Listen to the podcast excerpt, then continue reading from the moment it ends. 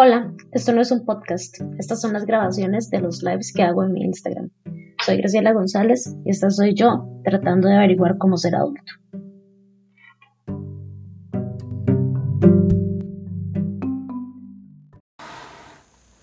Hola, vamos a esperar un ratito que se conecte alguien. Entonces, nada, pues conversaremos de que no me veo tan maquillada como estaba en la mañana. Pero... Eh, igual me veo espectacular como siempre. Y aquí tengo las preguntas que me pusieron en el día de los temas que quieren que destroce. No son tantos. Y hay uno que quiero tocar yo en particular. Hola Cris. Eh, uno que me pide una paciente. También si mientras estoy hablando ustedes quieren que yo toque un tema, trataré de no olvidar ver los mensajes de ustedes ahí abajo. ¿Verdad? Pero no lo prometo porque se me olvida. Entonces, bueno, por el momento solo está Chris.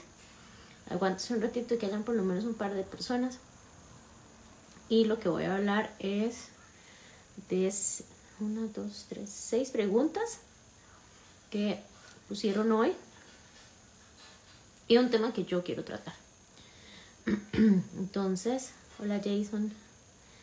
Eh, voy a tratar un tema que no es tan relevante, primero mientras comienzan a llegar las personas, y es em, el tema de, yo sigo una página que se llama What the Fake, que es mexicana, se las puedo eh, recomendar, porque ellos lo que hacen es destapar personas que se venden como influencers y lo que hacen es engañar a la gente. Entonces lo que ellos hacen es como levantar alertas de productos y de personas, ¿verdad? Que, que lo que hacen es engañar y me parece sumamente importante. Se llama así, What the Fake. Yo luego se los pongo en el comentario del, del live para que lo busquen, porque aunque es mexicana la página, yo sé que mucha gente sigue a estas personas y los productos que venden. ¿verdad? Pero bueno, ese no es el tema. Ya vemos cinco personas, me parece que eso ya es suficiente para que hablemos de los temas que sí me preguntaron. El primer tema que me preguntaron o que me pidieron que hablara eh, es una paciente que ayer le rogué que por favor tuviera mucho cuidado con un medicamento y son los antidepresivos. Yo no sé si en algún momento a ustedes les ha tocado tomar antidepresivos, se los han recomendado y pasa un asunto. Los antidepresivos en realidad son recaptadores de serotonina y se supone que están ahí para ponerlo a uno feliz, ¿verdad? Eh, pasa que sí, lo pone uno feliz, y a muchas personas, dependiendo del caso, les sirven y les sirven un montón, pero a muchas otras personas les causan demasiados efectos secundarios que son bastante, bastante molestos y, son como una lotería, ¿verdad? Algunos pueden ser eh, esporádicos y algunos pueden durar todo el tiempo que los toman. A veces pasan cosas mientras estamos tomando los antidepresivos nos relacionamos realmente con el medicamento, porque de nuevo la lista de efectos secundarios es realmente larga. Entonces cuesta muchísimo entender o descubrir que alguna situación que se nos está dando es un efecto secundario del antidepresivo. Eh, no se los pueden automedicar, no, si la vecina les dio ahí una fluxetina, tampoco, porque eso no se toma solo una, se tienen que tomar controlados, hay maneras, hay dosis, también hay maneras de dejarlos, no, no se dejan así como, ay, ya no voy a tomarlos más, porque también da un, un síndrome, un síntoma de, perdón, un síndrome de abstinencia bastante delicado. Entonces, todas estas pastillitas de recetas verdes, ansiolíticos, antidepresivos, todas estas cositas, mejor no evítenlas si no es el profesional de la salud eh, eh, que realmente sepa para qué sirven y que realmente conozca el caso el que se las recete. ¿Por qué hago este énfasis? Realmente el profesional que conozca el caso. Pasa que en la Caja Costarricense del Seguro Social, que mucho le agradecemos sus buenas intenciones, a veces la cagan y muchos doctores se las recetan a todo el mundo muy a la libre solamente porque dicen que han estado llorando. Aquí está la pimienta por si acaso la ven brincar de repente. Em, es peligroso. Además, la fluoxetina es como una de las más groseras, por así decirlo. entonces causan muchísimos eh, efectos secundarios y son muy incómodos. Entonces, tras si a usted el médico general le recetó el antidepresivo, eh, considere muy bien si lo necesita, háblele, pregúntele bien este, por qué razón se los están eh, prescribiendo. Linda, no puedo pasar al frente mío. ¿Por qué razón se los están prescribiendo? Eh, si es una cosa momentánea, tal vez no son tan necesarios. Hablen con su psicólogo. Si ustedes tienen un psiquiatra, háblenlo con ellos también. Eh, a veces también cometen el error de que no preguntan qué otros medicamentos ustedes están tomando y ahí puede hacer una interacción fea. A mí particularmente no me gusta que los prescriban tan a la libre. Yo preferiría como que fueran más cuidadosos al respecto y que pues se limitaran a prescribirlos para las para las cosas que están hechos en realidad, ¿verdad? Eh, también hay maneras de manejar estas cosas mm, que no necesariamente necesitan un fármaco, ¿verdad? Y para eso es que ustedes buscan profesionales de salud mental para que les ayuden a eso. ¿Cuáles son los antidepresivos? La fluoxetina, el sertralin, eh, citralopam y el Paxil, no, Paxil no, mentira, ¿cómo se llama?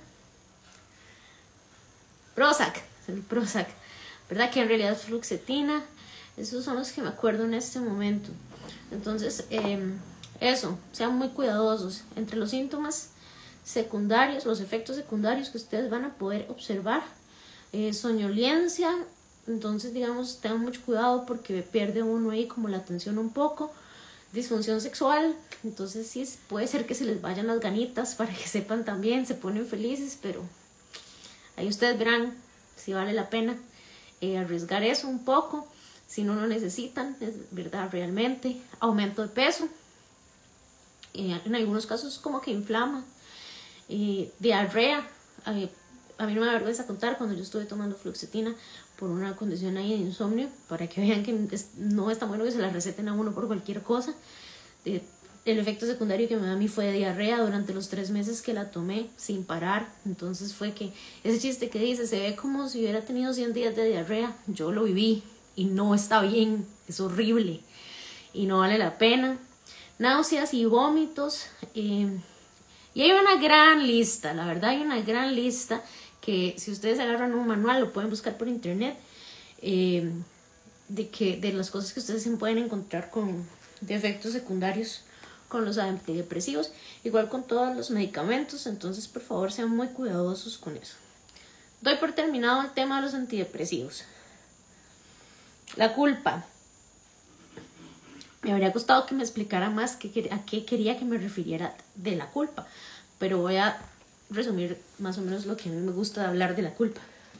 A mí me parece que como muchos de nosotros fuimos criados católicos, ¿verdad? Y estamos acostumbrados a vivir con culpa, culpa de todo, ¿verdad? Y aunque mucha otra gente no haya sido criada católica, la cultura es tal cual y lo hacen a uno sentir culpable de todo también. Yo creo que la culpa empieza desde cuando uno chiquitito comete errores y ya sus papás lo regañan en vez de tomar las cosas como un error, ¿verdad? Yo me acuerdo perfectamente cuando estaba pequeña una vez que yo andaba en patines y entré corriendo y de un portazo y detrás de la puerta de mi casa había un pingüino de porcelana que mi mamá amaba que di, obviamente murió después de ese portazo y, mi mamá me regañó toda, creo que hasta me pegó y todo por haber este, destruido el pingüino. Pero, o sea, si nosotros analizamos la culpa en ese momento, pues obvio yo me sentí muy culpable porque le quebré a mi mamá su pingüinito. Pero realmente era culpa mía. porque usted va a poner un adorno de porcelana detrás de una puerta? ¿Verdad? Creo que, que hay cosas aquí que hay que hablar. Pero eso es como para ilustrarles el ejemplo nos han acostumbrado a, aquel que tiene menos poder, digamos, porque en este caso yo era la niña y, y ella la adulta, entonces sale cagado literalmente el que tiene menos poder en vez de que haya un razonamiento, ¿verdad? Y eso hace que siempre nosotros nos sintamos menos eh, o que por cualquier cosa nos sintamos responsables. el otro día, ¿con quién estaba hablando? No me acuerdo, que constantemente se hace responsable, creo que me está oyendo, constantemente se hace responsable de las cosas de toda su familia y de su gran pleito es que siempre dices que este mes no le podemos ayudar y es como, no necesito que me ayuden, lo que necesito es que se hagan cargo, ¿verdad? Y aún así ella a veces se siente un poquito culpable de no, de no ayudar en casa.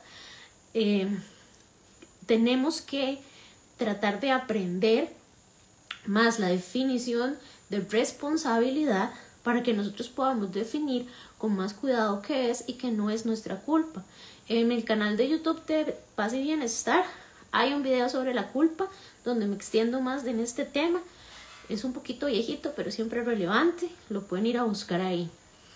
Eh, este tema de la culpa me lleva a una pregunta larga que me pusieron aquí, que es sobre los complejos. Y dicen no saber cómo ligar, no tener más dinero o visión de negocios. O sea, es normal tener un complejo por falta de dinero.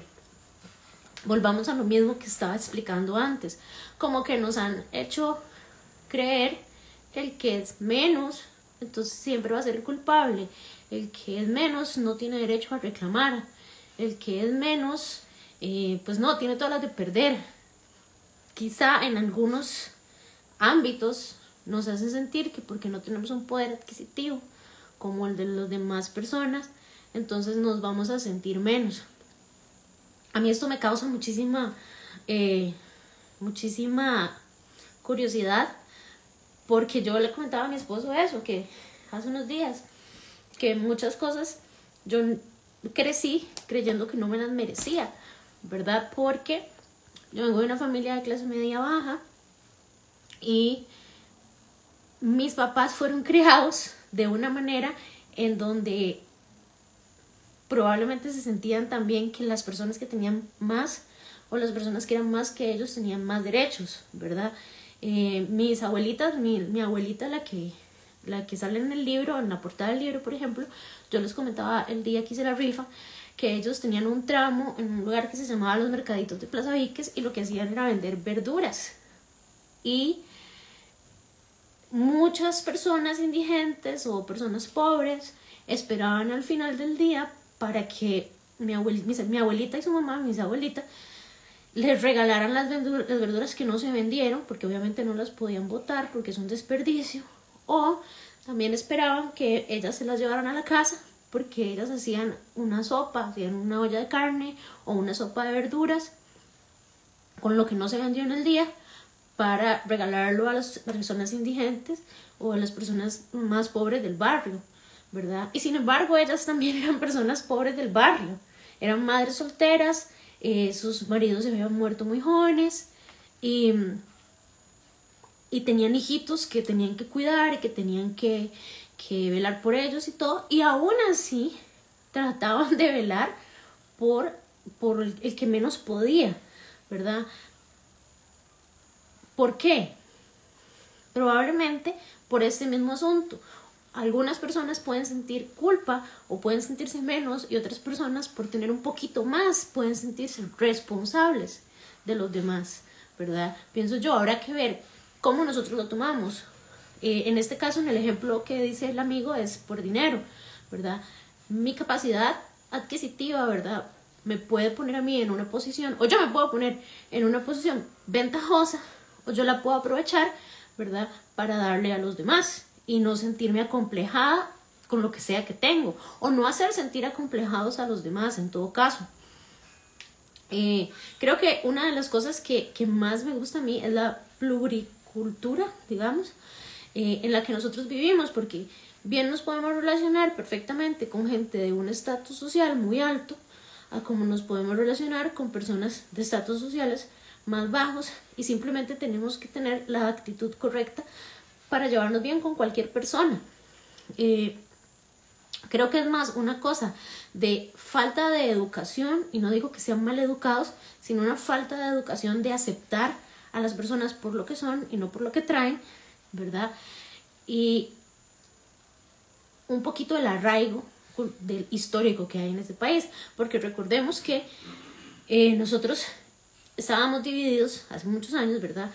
Con los que tenían plata, los dueños de los cafetales, ¿verdad? Y todos los que traían trenes y estas cosas. y luego los trabajadores, ¿verdad? Y los que recogían café, y los que trabajaban en el tren, etcétera, etcétera, etcétera. Ahí había un asunto de mando, ¿verdad? El que tiene más manda. Y de una manera u otra eso nos ha ido calando a todas las demás generaciones que venimos después. Eso ya no es así. Eso ya no es así. Vivimos en un lugar muy diferente y en un momento histórico muy diferente en donde fácilmente eh, podemos obviar, digamos, esas, esos estatus. es responsabilidad de nosotros. Creo que también eh, es un asunto de querer ser el ejemplo, ¿verdad? Si yo sé que hay cosas que podrían hacer sentir mal a un público que me sigue, pues tal vez yo soy cuidadosa de no alardear al respecto, tal vez. O si es necesario que las muestre de alguna manera, nada, la oligarquía, gracias Mari, eso, la oligarquía. Eh, creo que cada quien puede ser empático con la situación. Si yo sé que mi público es gente, digamos, que tienen problemas de dinero, que son gente que, por ejemplo, que en la pandemia se han quedado sin trabajo mayormente, eh, que no la están pasando bien, pues sería muy grosero de mi parte que yo esté mostrando mis lujos, ¿verdad? O, viajes o, o, cosas, ¿verdad? Porque mi público puede sentirse como menos. Creo que tenemos una responsabilidad social, los que de una u otra manera somos comunicadores,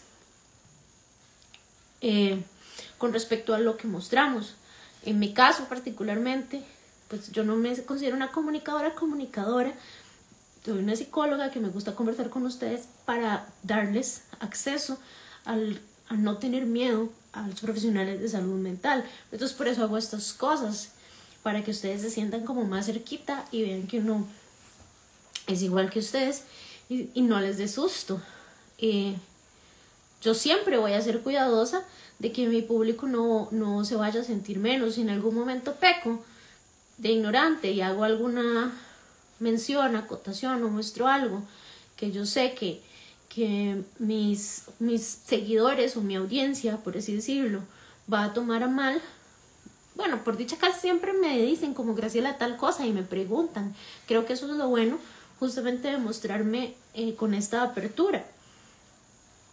Todos los eh, comunicadores lo hacen. No, es una irresponsabilidad. Yo pienso que sí, pero es solo mi opinión y cada quien maneja sus, maneras, sus canales de comunicación como mejor le parezca. Para retomar o para cerrar el tema de los complejos, yo creo que es un asunto absolutamente de eh, amor propio, de autoconfianza y de valor propio. Y que si estas tres cositas no se sienten correctas en nosotros, es importante manejarlas. Las demás personas no tienen la responsabilidad de hacer que nos sintamos bien. Aunque yo estoy diciéndoles que yo trato de hacerlo, no significa que los demás lo tienen que hacer. Somos nosotros los que tenemos que ver para adentro y decir, esto no se siente correcto, yo me siento como menos, yo me siento mal, X, Z o Y, y tomar cartas en el asunto. Eso es creo que lo más este, importante con respecto a eso. Después me pidieron comunicación asertiva y no sentirme mal por usarla y que la gente se enoje o incomode. Esto lo estaba hablando en los últimos días, que eh, uno simplemente tiene que ser honesto y, y, decir las cosas como las siente. Creo que hace unos días hice como un, una encuesta o algo así sobre eh, justamente eso, decir las cosas tal cual las siento y la gente si se ofende o no, pues en realidad no es eh, mi responsabilidad. De hecho, hay un dicho que se lo adjudican a Lacan, que no estoy muy segura si lo dijo él o no, que dice que yo solo me puedo hacer responsable de lo que digo, pero no de cómo lo toman las otras personas. Entonces aquí hay dos puntos, me parece. Comenzar yo a tener hábitos de comunicación asertiva en donde soy empática, en donde soy honesta, en donde evito eh, sonar grosera, sino más bien ojalá sonar accesible, ¿verdad? A la hora de yo decir cómo me siento, lo que siento, lo que me gusta, para lo que estoy dispuesta, para lo que no estoy dispuesta, y practicarlo constantemente hasta que se haga una realidad. Y la responsabilidad que tenemos las demás personas de dejar de estar leyendo entre líneas y llenando huecos con cosas que no existen, ¿verdad? Que si yo vengo y le digo a alguien que X o Z me dice, Graciela, vamos a tomarnos un café, y yo le digo, no, porque estoy, porque estoy aquí, haciendo cuarentena y yo no rompo mi burbuja. Dice que no se puede enojar conmigo, le estoy diciendo que no rompa mi burbuja, eso, es un, eso no es una ofensa. En todo caso, yo podría perfectamente ofenderme porque no le importa y quiere que rompa la burbuja, pero tampoco lo hago, ¿verdad? Porque cada quien tiene derecho a hacer lo que quiera. El punto es que nosotros tenemos que dejar de ser víctimas de nuestras propias interpretaciones, ¿verdad? no asumamos, preguntemos, no quieres salir conmigo porque te caigo mal. No, de verdad lo que pasa es que no quiero romper mi burbuja, pero ya después cuando las cosas vuelvan saldremos y todo bien. Y la gente aceptarlo y nada, seguir adelante, eso es todo lo que tienen que hacer. Por otro lado, eh, nos falta mucho, no solo comprensión de lectura, sino comprensión auditiva, me parece a mí. La gente escucha lo que le da la gana y no lo que uno dijo, y eso es cierto creo que hay que preguntar más. O sea, si yo no estoy seguro o segura de lo que escuché, siempre es bueno preguntarle al, al que me está dando el mensaje. Mira, de lo que vos acabas de decir, yo entendí esto, es correcto, ¿verdad? Si nosotros tuviéramos una costumbre de diálogo más accesible, ¿verdad? Creo que esto sería muchísimo más fácil de hacer. También hay muchas este, situaciones en donde la gente a, su, a, causa de su falta de empatía este, pueden ofender a alguien, no se dan cuenta y si no se los dicen jamás se darán cuenta y es eso porque no tomamos en consideración justamente las realidades de las demás personas que terminó siendo que este como el tema del life al final eh, por ejemplo, en Navidad a mí me preguntaron mucho que por qué yo no decía feliz Navidad y que siempre decía, bueno, primero que nada que la Navidad ni siquiera me referí, solamente me refería al Año Nuevo. Y que porque yo no me refería a la Navidad las pocas veces que lo hice, sino como felices fiestas. Bueno, justamente por esa responsabilidad de las diferentes personas que me escuchan o que me ven, ¿verdad? Yo sé que yo tengo mucha gente que es cristiana, tengo mucha gente que es atea, tengo mucha gente que es testigo de Jehová, no celebran la Navidad. Eh, tengo mucha gente que no, que no tiene religiones así, digamos, eh, cristianas, por así llamarlas, eh, y que creen en otras cosas, en otras deidades. a todos hay que respetarlos por igual, y yo creo que nada cuesta, ¿verdad? Es nada más como escuchar a las personas, tener cuidado, ¿verdad? Tratar de ser inclusivos, tratar de ser tener más apertura de mente, ¿verdad? Eh, también es bueno informarse. Digamos, ayer que puse como, hagamos preguntas existenciales, eh, hoy en la mañana había una, la última, que no contesté, porque la habían puesto ya cuando ya yo no quería jugar más eso, sí, porque yo pongo eso para jugar, ya luego me aburro y no las contesto más. Em, y alguien me preguntó que si yo creía en Dios, em, y se lo, no sé si me va a ver, pero se lo voy a responder aquí. Yo creo que cada quien tiene la libertad de vivir su espiritualidad o su falta de ella de la mejor manera que le convenga y de la mejor manera que sienta que es correcto. Creo que tener una fe y practicar una religión, ¿verdad? O creer en algo es un derecho, pero más que nada es una responsabilidad y mucha gente no se lo toma como una responsabilidad como tal. Y como mencioné antes, creo que es muy personal. Sin embargo, eh, sí voy a responder. No, no creo en Dios, no creo en el infierno, no creo en el cielo, eh, no creo en nada en realidad. Yo pues soy una persona científica y eso justamente es lo que hago. Lo que sí creo es que yo necesito ser muy respetuosa de quienes sí deciden creer y más aún de aquellos que deciden creer y tener una fe. Porque, como les digo, eso no es un juego, eso es una responsabilidad muy grande. Decir que uno cree en una deidad y que sigue una religión no es nada más ir a congregarse y escuchar al pastor y luego ir a seguir la vida como si nada, es seguir reglas y es creer lo que se está diciendo y es vivir bajo esos preceptos. Y yo creo que mucha gente no lo ve con esa seriedad eh, y creo que es irresponsable si lo hacen de esa manera. Eh, Sin embargo, yo no soy quien para juzgarlos.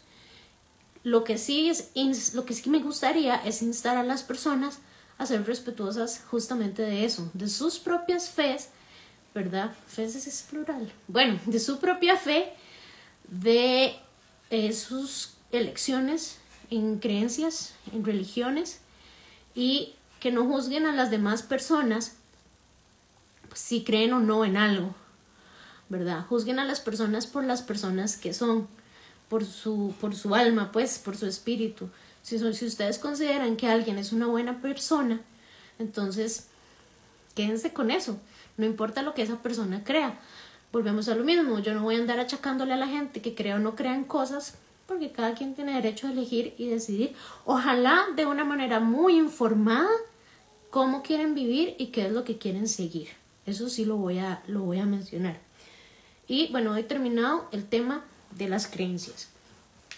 Y el último tema que yo quiero hablar es el de la periodista que yo les compartí temprano en la semana, que invitó a este muchacho, que no quiero ni mencionarlo porque no le quiero dar publicidad, eh, pero que muchos de mis seguidores saben quién es y si no saben, pues lo averiguarán. Me pueden escribir, yo les, yo les digo quién es en calladito. Em, a mí me parece que, volviendo a lo mismo de ser comunicador o de jugar de comunicador, hay una responsabilidad social. Y si yo voy a abrir un canal de comunicación y voy a tener invitados, lo mínimo que yo puedo hacer por respeto a mi audiencia es asegurarme que esos invitados tienen el conocimiento, la experiencia, la práctica y la capacidad para hablar de un tema que vamos a tratar de la manera más seria del mundo. ¿Por qué? Porque tristemente uno de los mayores problemas que hay ahorita es que cualquier hijo de vecina puede llegar y hablar de lo que sea. Por eso yo vivo peleando con el asunto de los coaches, ¿verdad? Así no funcionan las cosas, así se destruyen las cosas y así vamos a seguir teniendo problemas. Yo no puedo poner a alguien a educar a un pueblo que es ignorante, y me incluyo, eh, sobre masculinidades, que es un tema tan delicado y que necesitamos urgentemente que haya más exposición y que haya más educación al respecto, poniendo a una persona que no ha tenido ningún tipo de estudio al respecto, que no se ha formado en la materia y que lo único que promueve son sus construcciones eh, subjetivas del tema, ¿verdad? Tras de eso que ya se le ha achacado muchísimo y que ya tiene denuncias inclusive por, eh, por tratos misóginos y machistas, ¿verdad? Y por claramente ejercer una profesión o ofrecer una profesión para la cual no está capacitado, hacer intrusismo profesional, ¿verdad? Yo le achaqué en su, en su post a esta mujer eh, que revisara el currículum del muchacho. Y ella todavía me, me responde, me dice que ella ya lo revisó. Y yo le dije, bueno, si usted ya lo revisó y aún así lo va a poner de invitado, ya eso deja mucho. Ya usted me explicó todo lo que usted quiere enseñar y lo que quiere enseñar es nada. Lo que quiere hacer es un amarillismo. A mí esto me molesta montones y sí, estoy muy brava al respecto porque me parece que si yo tengo un canal de comunicación, que en este momento me están viendo 14 personas, pero ellos son un canal de televisión que lo ven cientos, si no miles, ¿Qué les cuesta buscar a alguien que de verdad pueda aportar, que de verdad pueda hacer una diferencia?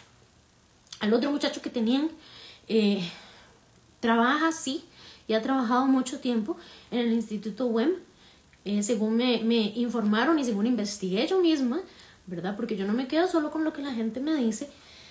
Y bueno, pues por lo menos tiene experiencia profesional. Sin embargo, es una persona que no terminó su carrera y ahí le ponían como psicólogo. Y volvemos a lo mismo. Uno tiene que ser muy cuidadoso con lo que hace y con lo que dice. Yo no voy a venir a decirles a ustedes que yo soy tal cual si yo no tengo con qué atestar todo esto. Es una cosa de respeto a quienes me, van a seguir, a quienes van a tomar mi palabra como válida y a quienes lo que sea que yo diga les va a crear algún tipo de curiosidad, ¿verdad? Yo soy cualquier persona que tiene aquí una página, la sigue una que otra persona con un poquitito más de exposición, quizá. Bueno, pues a mí me gustaría mucho que ojalá insten a los que son comunicadores de verdad y que tienen canales más amplios a que tengan más cuidado con los invitados que ponen. Yo no me prestaría para ir a ese tipo de programas por respeto a mi profesión y por respeto a mis pacientes, eh, a menos de que yo sepa que el tema se va a tratar con muchísima seriedad y que los demás invitados van a tener el mismo calibre que sí, sorry, que yo, porque yo no voy a ir a hablar de algo que yo no tengo ningún tipo de conocimiento o que me inventé. Eh, sepan por lo menos que de mi parte, si en algún momento ustedes dudan de algo que vieron en la tele o que vieron algún influencer o yo no sé, donde se ven las cosas siempre, y dudan, con muchísimo gusto pueden escribirme y yo les daré mi opinión informada. Y si no es informada y yo no conozco el tema, mi respuesta será no conozco el tema, ¿verdad? Pero también los insto a ustedes a investigar. Vieras que Google es súper fácil de usar. Investiguen. No sigan las cosas solo porque son bonitas, porque tienen bonitas fotos, porque, porque la persona escribe o habla bonito. Eh, sean, sean dueños de lo que siguen por medio del pensamiento crítico. Eso es lo que yo les quiero decir, que sean dueños de lo que siguen, de lo que consumen por miedo del pensamiento crítico. Eh, no sean partícipes de que nos sigamos cayendo y de que nos sigamos haciendo mierda, porque eso es lo que sucede. Ustedes quieren que los hijos de ustedes tengan eh, más libertad, estén más seguros, los dejen de estar engañando, en fin, todas las cosas que pasan. Entonces enséñenles a cuestionarlo todo, a investigarlo todo. Y van a ver que se hace una diferencia bien grande. Para las personas irresponsables que promueven este tipo de cosas, dejen de seguirlos. Eso es lo que yo les digo siempre. No sigan a la gente por amarillismo, para ver qué pone, para ver qué hace, ¿verdad? No lo hagan porque lo que hacen es validarlos. Cuando ustedes validan este tipo de conductas y este tipo de gente, lo que hacen es amplificar su voz, porque luego llega el amigo de ustedes, que esto ya se los he regañado varias veces, luego llega el amigo de ustedes a ver esta página de esta gente irresponsable y dice, ay mira, fulanito tal lo sigue, debe ser serio. Y fulanito tal lo sigue nada más para ver qué amarillismo tontera está posteando por metiche. Entonces, sean también ustedes más responsables de dónde ponen su like para que no caigan también en desinformar a la gente. Eh, bueno, y esos eran los temas que tenía para hoy. Yo no sé cada cuánto los voy a hacer lives, es nada más cuando me nace. Hoy era porque me maquillé. Entonces, otro día puede ser porque amanecí peinada, así que no, no lo sé. Sin embargo, si hay temas que ustedes quieren que yo trate, con muchísimo gusto pueden mandarme un inbox y yo pues ahí veré en qué momento saco el ratito. La verdad es que me gusta mucho hacer esto. Y nada, buenas noches. Chao.